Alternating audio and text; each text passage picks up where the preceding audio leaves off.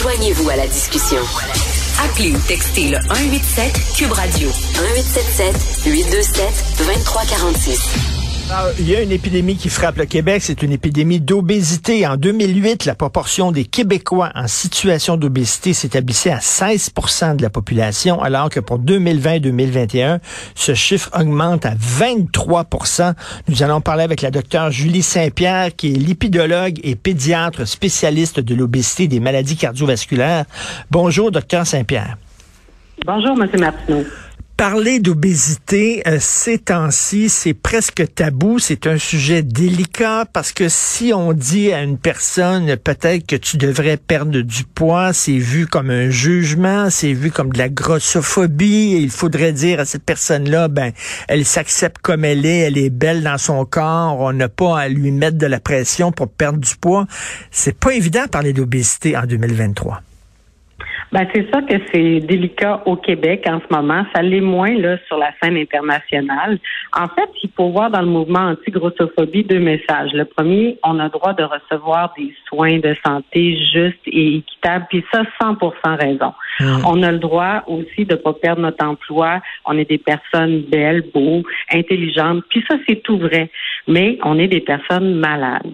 Donc, euh, avec des augmentations comme celle-là, euh, c'est pas surprenant. Puis, il va falloir à un moment donné que le Québec soit un petit peu moins frileux parce que la tendance que l'OMS nous a euh, démontrée, c'est qu'il va y en avoir 4 milliards en 2035. La moitié de la planète va être en situation d'obésité ou en surpoids, avec 4 trillions de dollars en coût. Fait imaginez, on est déjà à 3% du PIB pour les conséquences de l'obésité. C'est plus que le budget de la défense nationale.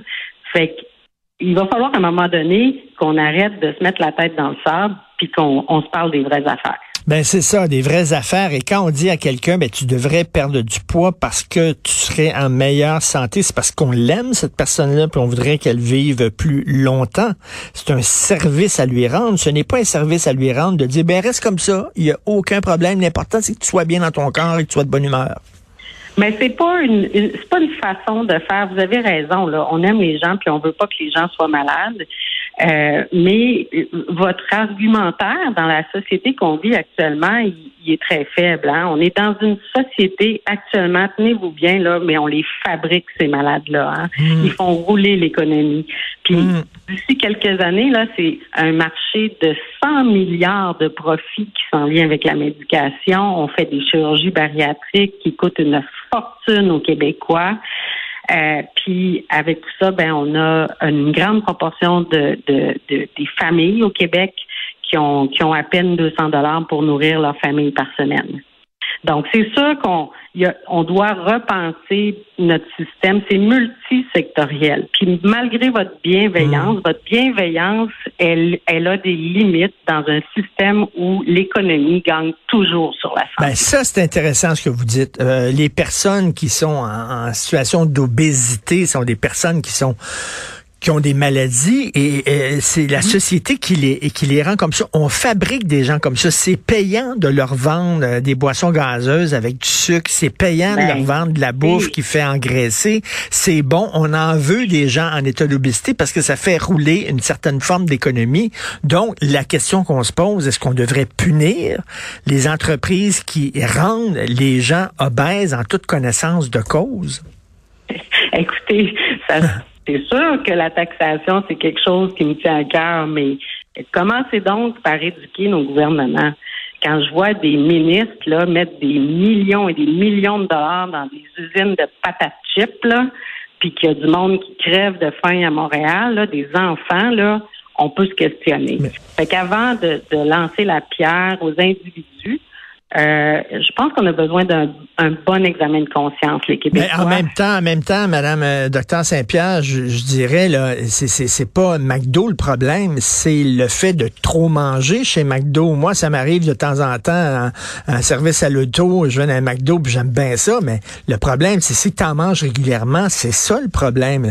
Euh, pour... Absolument, on n'est pas d'une religion là, puis il y a personne là, qui est intégriste là, dans notre dans nos équipes ce qu'on veut, c'est que les gens soient capables de se faire plaisir, mais le plaisir, là, il est dans un déséquilibre absolu. À tous les jours, on a besoin de plaisir, puis on en a besoin de plus en plus.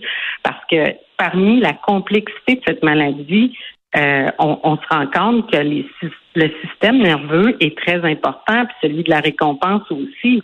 Mais dans une société où est-ce qu'on est toujours stressé, où est-ce que la santé mentale ne va pas bien, ben on a besoin de plaisir constamment au niveau de notre cerveau. Donc, mm. on va prendre des décisions. Puis le marketing, hein, regardez toutes les pubs que vous avez sur Twitter, partout sur les les, les, les, menus là, de, de, gauche ou de droite selon le, le réseau social où vous êtes c'est omniprésent. Vous, le commerce est plus grand que la santé. C'est insidieux. Le, le, gras et le sucre, on le sait, ça va toucher une partie de notre cerveau qui est gratifiant. Là. Manger du gras, manger du sucre, là, on, a, on a comme un kick, c'est comme une dope. Et en plus, étant donné que c'est une tempête parfaite, en plus, ben il y a tous les médias sociaux, les téléphones intelligents, les écrans, les plateformes qui fait que ben on fait plus d'exercice, on est hyper sédentaire. Fait vous mettez un, un plus l'autre.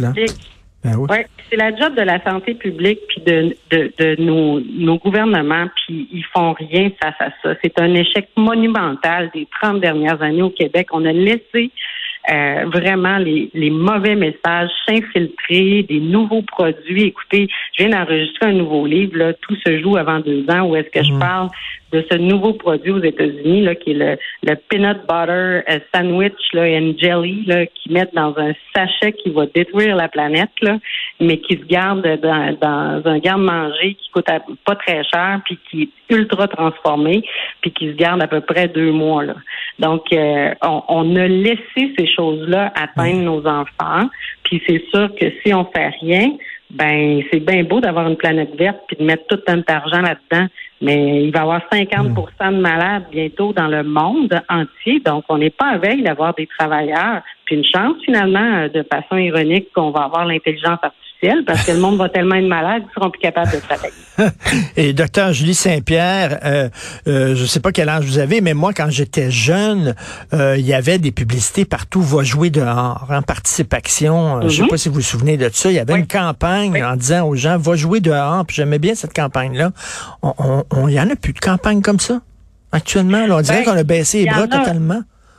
Il y en a, il y en a dans les écoles, puis je pense que les professeurs euh, d'éducation physique puis les enseignants font, font des efforts, mais ils luttent contre euh, les, les, écrans, bien entendu. Fait que si euh, vous prenez la moyenne des jeunes actuels, là, nous on, on, demande à regarder leur téléphone cellulaire puis à sortir les données.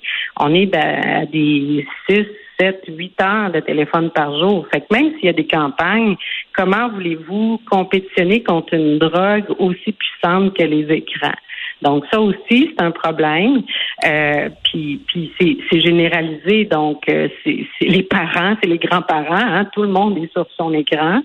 Euh, Pourtant, les bienfaits de la nature puis de l'activité physique sont hyper importants sur la santé globale, sur la hmm. santé mentale, sur le sommeil, toutes des données qui sont corrélées avec l'obésité. Mais encore une fois, il faut des décisions euh, de nos gouvernements qui vont être beaucoup plus euh, beaucoup plus orchestrées euh, puis multisectorielles. il faut aussi notre premier ministre là, il arrête de faire la promotion de la malbouffe là sur euh, les réseaux sociaux. Je veux dire, quand ton premier ministre euh, dit bon, on va manger de la poutine là, puis euh, donne des whippets aux enfants pauvres à Noël, tu sais, moi je suis ça, puis je suis découragée. Là. Il, faut éduquer ces gens-là. Ils ont des responsabilités importantes. Et de l'autre côté, on veut des solutions rapides à l'obésité. Hein. Regardez, dans des, vous allez dans une librairie, comment parler italien en deux semaines, comment devenir riche en trois mois. Là, c'est le l'Ozempic. L'Ozempic, alors ça, c'est le médicament miracle donné sous injection. On s'injecte, puis ça a l'air que ça règle les problèmes rapidement d'obésité. Vous en pensez quoi de ce médicament-là miracle? Plutôt que de dire, vous allez changer vos habitudes de vie. Non, non. Faites-vous injecter de l'Ozempic. C'est un miracle.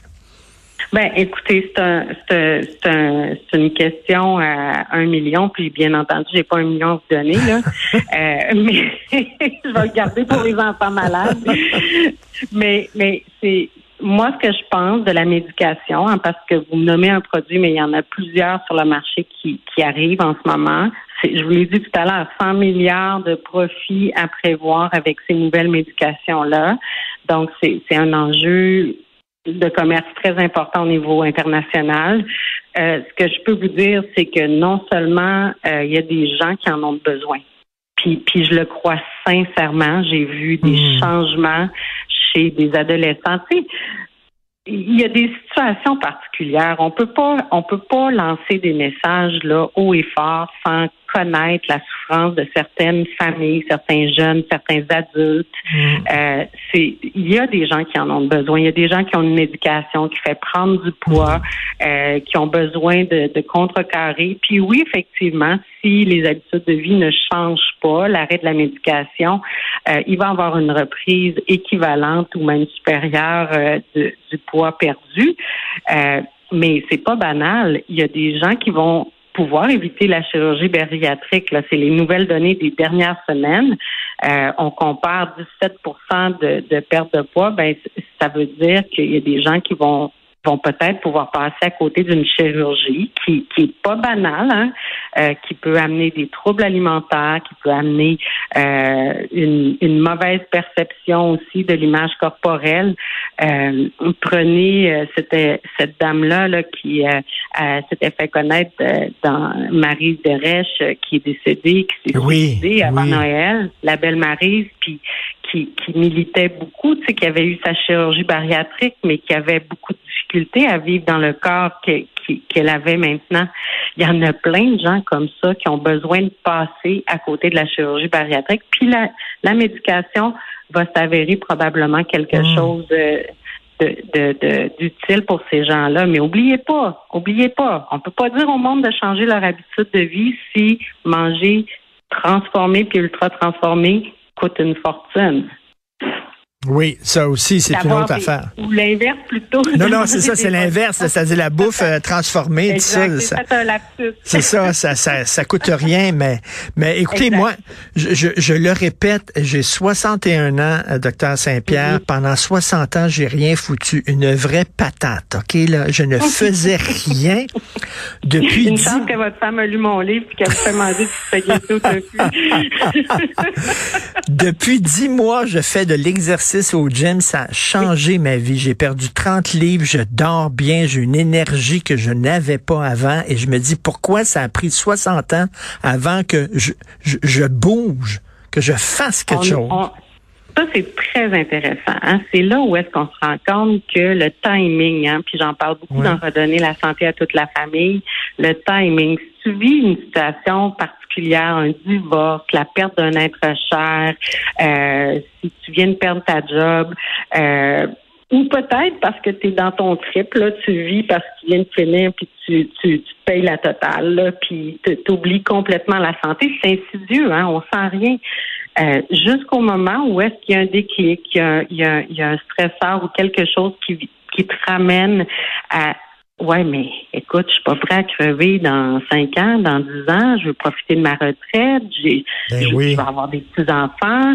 Euh, tout le monde a une motivation à changer. Puis l'entrevue motivationnelle, ça fait beaucoup partie des nouvelles techniques médicales qu'on utilise, mais pas tout seul. Là. Le docteur tout seul, là, il ne pas, peut pas faire grand chose. Ça prend toutes des équipes autour euh, de lui.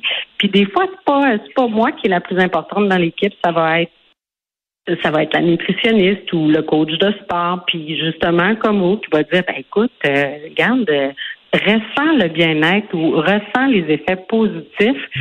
que tu as quand tu pratiques un sport comme ça au gym. C'est pas le sport qui vous fait maigrir, M. Martineau, en passant. C'est parce que avec ça viennent d'autres comportements plus sains. Ben et ben, vous avez recréé un équilibre au niveau alimentaire et dans le reste de vos habitudes de vie. Écoutez, si moi je suis capable de le faire, là, je pense qu'il y a bien des gens qui sont capables de le faire. J'étais la, la supra-patate, là. Merci beaucoup. Mais il faut éduquer les gens, il faut éduquer nos. Vraiment, la société entière est à éduquer dans ce dossier-là. Tout à fait. Non, non, c'est un gros chantier, effectivement. Là, euh, puis on, a, on a le vent en face. Là. On se bat là, contre une tempête pas parfaite. Ma demain matin. Hein, moi, j'espérais quand même à 65 ans, mais je suis pas sûre. oh, non, non. On a besoin de vous, docteur Julie Saint-Pierre. Merci beaucoup, pédiatre spécialiste de l'obésité des maladies cardiovasculaires. Merci beaucoup. Bonne journée. Plaisir. Au revoir. Au revoir.